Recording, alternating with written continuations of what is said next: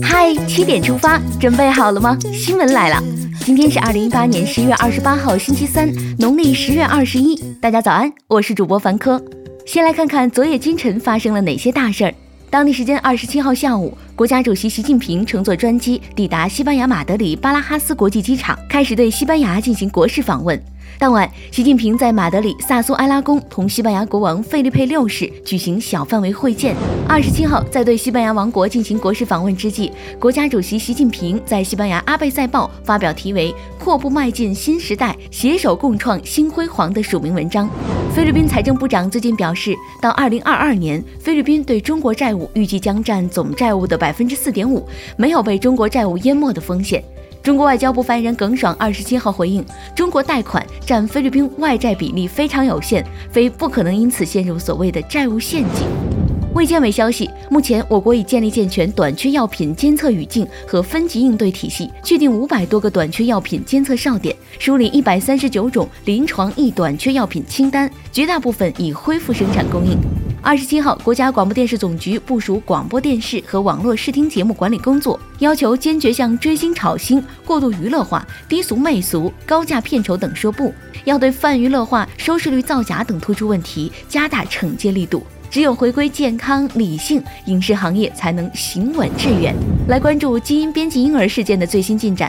二十七号，科技部副部长徐南平表示，本次基因编辑婴儿如果确认已出生，属于被明令禁止的，将按照中国有关法律和条例进行处理。中国科协生命科学学会联合体发表声明，坚守科研伦理道德底线，全面调查涉事机构并予以处罚。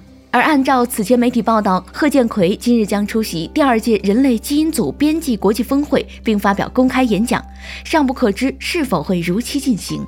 技术是中立的，但科学家应有态度。三部门日前联合发出通知，部署开展二零一八年宪法宣传周活动。今年十二月四号是第五个国家宪法日，也是我国第一个宪法宣传周。要尊崇宪法，学习宪法，更要维护宪法，运用宪法。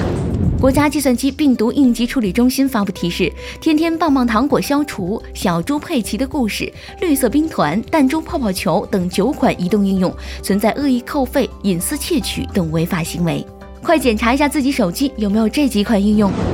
现在关注一条总台独家内容。二十四号，南部战区陆军云南扫雷大队在病房内举行了一场庄重的仪式，为在扫雷作业时失去双手和双眼的英雄杜富国颁授一等功奖章和证书。病床上的他挺直了腰板，抬起了残缺的右臂，敬上一个特殊的军礼。接下来了解一组国内资讯，先来看福建碳九泄漏事故的进展。日前，福建检察机关批准逮捕七名全港碳九泄漏事故相关责任人，其中东港石化公司法定代表人黄某人、常务副总经理陈某芳以涉嫌谎报安全事故罪被批捕。上海携程亲子园虐童案二十七号一审宣判，八名被告人均因犯虐待被看护人罪被判处刑罚，刑期从一年到一年半不等，且被禁止在一定时期内从事看护工作，用法律武器为孩子撑起一片无忧的天。二十七号，四川乐山一小轿车冲上人行道，致七人死亡，四人受伤。肇事司机已被警方控制，事故原因正在调查。行车安全大于天，切莫伤人又伤己。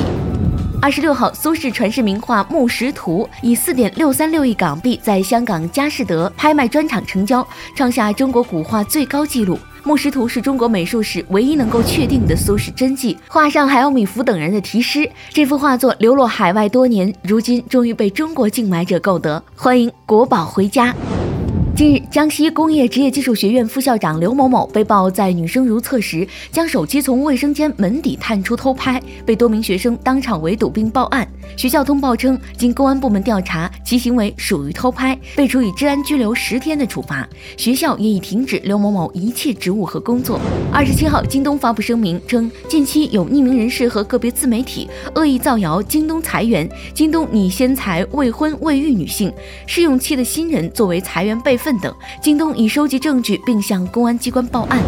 有网友反映，在 App Store 中，拼多多 App 已下架，只能看到拼多多商家版。拼多多回应，最新发版的 iOS 客户端买家版存在技术 bug，导致短期下架，将在紧急修复后尽快上架。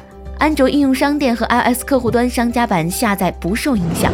近日，西南财经大学举办土豆美食节，该校师生五天内吃掉约六点五吨土豆。据了解，土豆是学校以略高于市场价的价格，从对口扶贫单位四川凉山美姑县购得，帮助当地农户增收，既解决农户土豆滞销的问题，又为学生提供了丰富的美食，一举两得。看完身边事儿，让我们把目光转向国际。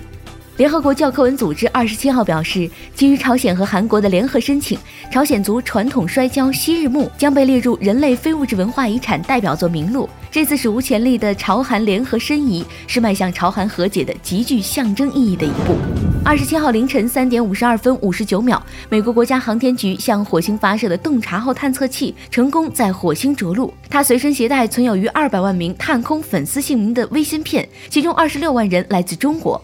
作为首个研究火星内部的火星探测器，洞察号将帮助科学家勾勒出火星内部结构的演化历程。美国汽车制造商通用汽车公司二十六号宣布，将在明年关闭五家北美工厂，还将裁减四分之一的非技术类职员，裁员规模达百分之十五。据美国媒体估算，实际裁员人数可能超过一万四千人。近日，一台昆虫贩卖机惊现日本熊本市街头，出售的商品有毛虫、蟋蟀、蝼蛄、蚂蚱等，并且均可食用。据报道，该贩卖机在网上掀起一阵热潮，每次补货后都能销售一空。重口味食物，你敢尝试吗？接下来是今天的每日一席话：大道至简，实干为要。二零一八年十一月五号，首届中国国际进口博览会在国家会展中心开幕。国家主席习近平出席开幕式并发表主旨演讲，引用了“大道至简，实干为要”。他指出，面对世界经济格局的深刻变化，为了共同建设一个更加美好的世界，各国都应该拿出更大勇气，积极推动开放合作，实现共同发展。大道至简是中国的传统思想，出自老子《道德经》第四十一章。意思是，真正的大道理往往是最简单朴素的，大道至简，实干为要，便是这样一条质朴哲理。事无论大小，都是靠脚踏实地，一点一滴干出来的。最后进入今天的每日话题：新郎为躲婚闹遇车祸，婚闹如何适度？二十五号，贵州遵义一位新郎为了躲避朋友的恶整，跑上了高速。当他准备抄近路回家时，被一辆宝马车撞倒。